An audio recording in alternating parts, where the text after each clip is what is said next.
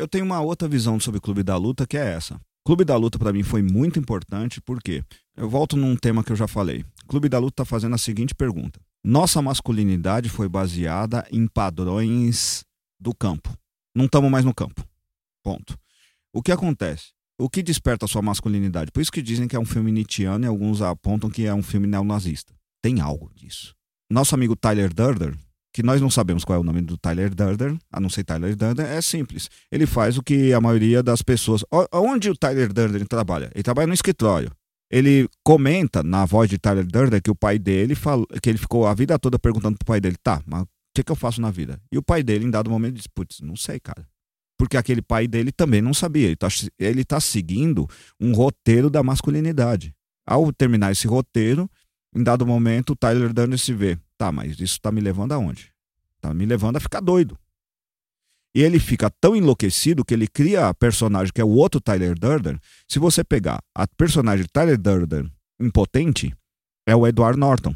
Ele é o estereótipo clássico do trabalhador de escritório, traduzindo para onde o nerd vai depois da escola. Ele vira um burocrata. E se alguém é contra burocrata, prepare-se porque vai tomar uma bronca agora. E esse burocrata foi criado para ser o super-homem. Os padrões dele são super-homem. Ele cria uma outra persona, que é o Tyler Durden, que é loiro, luta bem, transa bem, etc. São dois padrões de cultura. É engraçado que o outro bonzão, que fode com a. Com a Marla? Com a Marla, ele fode. Eles não têm nenhuma intimidade. Um conversa com a Marla, né? Ele, um que conversa sempre. E o outro é o que transa que não tem nenhuma intimidade com a Marla. Então, é, é, eu também acho muito legal essa, essa, separação que eles fizeram. De que, tipo, o cara fodão lá que transa com a mulher, ele não consegue ter intimidade com a, com a pessoa que ele transa. Eu acho que aí é que tá a sacada. Tem uma, um setor da cultura industrial que faz a seguinte pergunta: Se eu proibir e não discutir, o que acontece no final? No final, aquilo cresce por outros setores. Tem um cara que chama isso de ai, desenvolvimentismo. É, eu esqueci o nome agora. Isso está no no livro Anti-Édipo do Deleuze e do Guattari, em que se coloca o seguinte: tem um setor de crítica ao capitalismo, o Atari Teenage Riot entra aí, que é o seguinte: o único jeito de eu fazer uma crítica de real ao capitalismo é eu exacerbar ele ao extremo.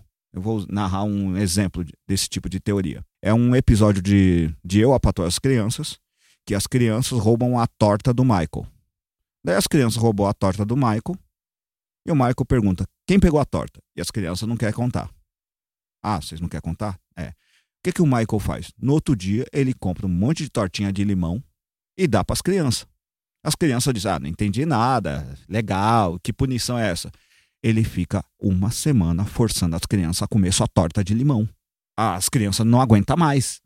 O que, que ele está fazendo? Cuidado com o que você deseja. Você pode conseguir. E ele é entendido como novo pai. Clube da Luta faz a mesma coisa. Ah, você quer ser o macho fodão? Então vamos levar isso ao extremo.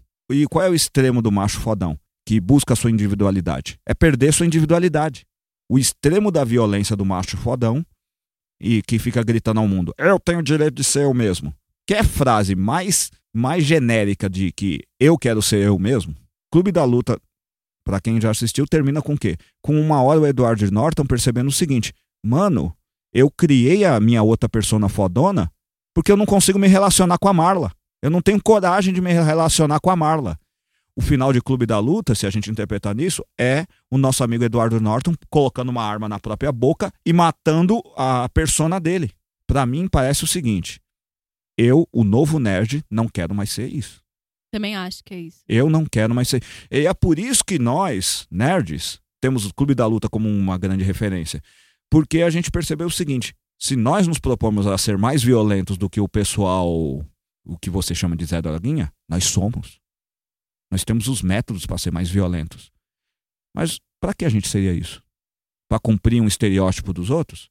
Eu acho que Clube da Luta, nesse sentido, é uma importante referência. É o, a cultura nerd dando porrada na cultura nerd. Uh, tem um dos episódios do Black Mirror, que é SS alguma coisa, que eu vou procurar daqui a pouco, é a cultura nerd mostrando que é um programador, olha, é um programador que ele cria um, um low da vida, um sistema de, de gaming, em que as pessoas que ele não gosta, ele digitaliza e aprisiona naquele mundo.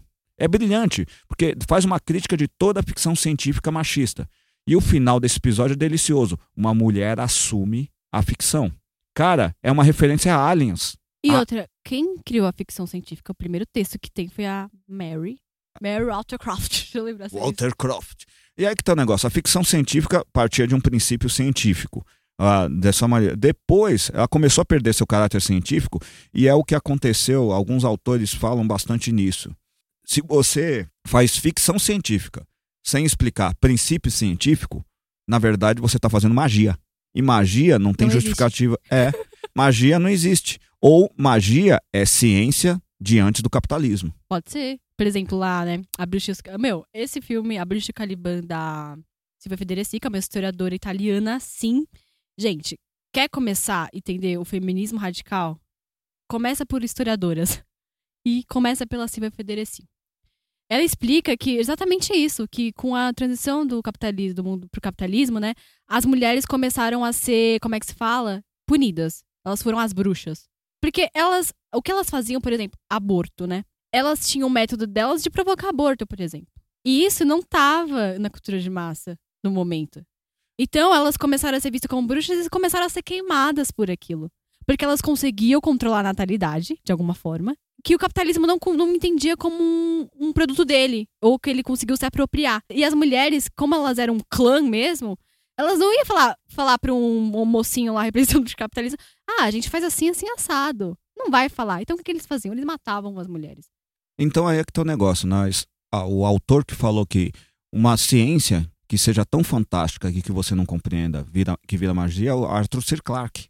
E o que, que ele está falando? O que aconteceu com a cultura nerd? A cultura nerd está parando de explicar ciência. Quando ela para de explicar ciência, ela vira magia.